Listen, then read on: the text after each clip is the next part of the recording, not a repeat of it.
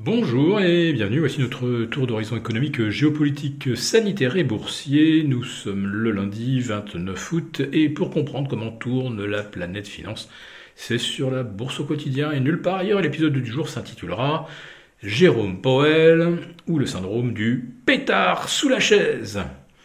Oui, on peut vraiment euh, parler d'une déflagration euh, vendredi à 16h, 16h05 lorsque Jérôme Powell a joué au croque-mitaine et euh, annoncé que la Fed se servirait de tous ses outils pour triompher de l'inflation et que ce sera douloureux pour l'économie, ça sera douloureux pour l'emploi et ça sera probablement très très douloureux pour l'immobilier américain qui a toujours été le précurseur à 100% depuis la Seconde Guerre mondiale de tous les épisodes de récessionnistes aux États-Unis. Euh, les taux vont encore monter, on le sait. Euh, la balance penche maintenant pour 75 points de plus au mois de septembre, donc 3 fois 75, 225 en 3 mois. La plus forte hausse de taux, la plus rapide de l'histoire. Euh, ensuite, eh bien, ce sera encore 25 plus 25 plus peut-être encore 25 points. Tout ça pour arriver à 3,75 ou 4%, ce qui signifie que les taux hypothécaires à ce moment-là auront allègrement passé la barre des 7,5%.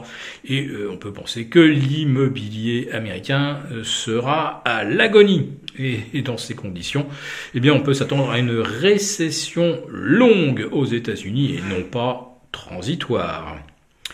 En France, euh, on s'interroge sur les conséquences de l'inflation, de la flambée de l'énergie. Eh bien, figurez-vous que la France reste pour l'instant la mieux lotie, avec euh, ses boucliers tarifaires qui protègent les particuliers, mais pas les entreprises, euh, alors celles qui ont pu négocier des contrats d'approvisionnement jusqu'à mi-2023, elles sont bien tranquilles, mais la plupart des autres entreprises sont obligées de renégocier en ce moment.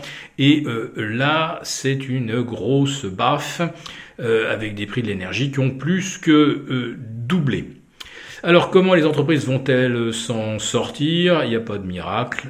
beaucoup cesseront leur activité ou débrancheront plusieurs unités de production et mettront au, chômage technique beaucoup, beaucoup de salariés. mais c'est ça où la clé sous la porte la clé sous la porte, c'est ce qui se passe en ce moment en Belgique et euh, au Royaume-Uni. Euh, donc euh, c'est pas une vue de l'esprit.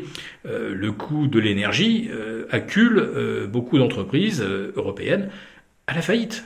C'est quand même quelque chose d'extrêmement grave. en ce qui concerne le gaz, eh bien, la France aurait rempli à presque 90% ses réserves. Autrement dit, on n'aura pas de pénurie euh, cet hiver, eh, sauf si la France doit en livrer à l'Allemagne, qui elle en aura euh, grand besoin. Et dans ce cas, bah, on, manquera, euh, on manquera de gaz. Et Elisabeth Borne, qui intervenait il y a à peu près une demi-heure devant le parterre du MEDEF, Geoffroy Roux de Bézieux, j'ai d'ailleurs attendu de, de pouvoir suivre cette allocution avant d'enregistrer euh, ce flash. Donc Elisabeth Borne a délivré un message. S'il doit y avoir des coupures de courant ou d'approvisionnement de gaz, eh bien ce sont effectivement les entreprises françaises qui seront touchées en premier avant les particuliers. Euh, je crois qu'à l'Elysée ou à Moitignon, on redoute plus que tout un nouvel épisode de Gilets jaunes, et avec des gens en plus de ça qui seront très en colère, parce qu'il y en a qui, eux, euh, subissent les effets secondaires des vaccins, ce n'est pas reconnu, ils ne sont pas indemnisés, il y a des gens qui se retrouvent handicapés, euh, il y a une grogne qui n'attend plus qu'une étincelle pour s'enflammer. Alors justement, coupons le courant, comme ça il n'y aura pas d'étincelle. Non, euh, on va couper le courant aux entreprises, mais euh, pas aux particuliers. Mais sinon, Elisabeth Borne demeure très optimiste. Elle pense que la transition énergétique euh, regorge d'opportunités pour les entreprises, qu'il faut aller plus vite vers les énergies renouvelables, etc. Euh, Vladimir Zelensky euh, l'avait d'ailleurs précédé, puisque une fois n'est pas coutume, et c'est un événement historique.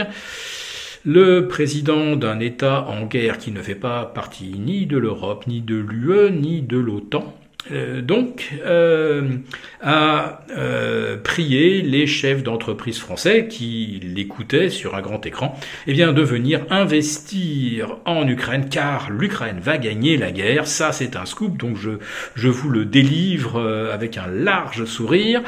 Donc, l'Ukraine va gagner la guerre et il faut donc venir tout de suite signer des contrats pour aider à reconstruire le pays et il en coûtera environ 100 milliards d'euros. Ne me demandez pas d'où vont sortir ces 100 milliards d'euros. Euh, quand on entend Ursula von der Leyen ou même Joe Biden, on a l'impression que euh, l'Ukraine va être soutenue euh, à bras le corps alors que nous manquons d'argent partout en France, dans les hôpitaux, dans les universités, etc.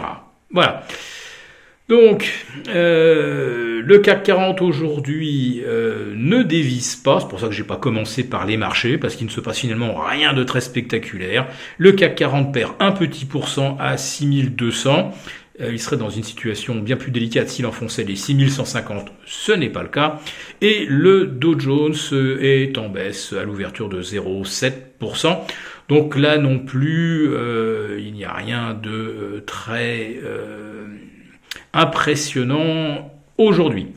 Néanmoins, néanmoins, le pétard qui a pété sous la chaise vendredi a quand même euh, vaporisé 2000 milliards de valeurs boursières. Voilà. Je pense que c'est un record. Si cette vidéo vous a plu, n'hésitez pas à nous mettre un pouce.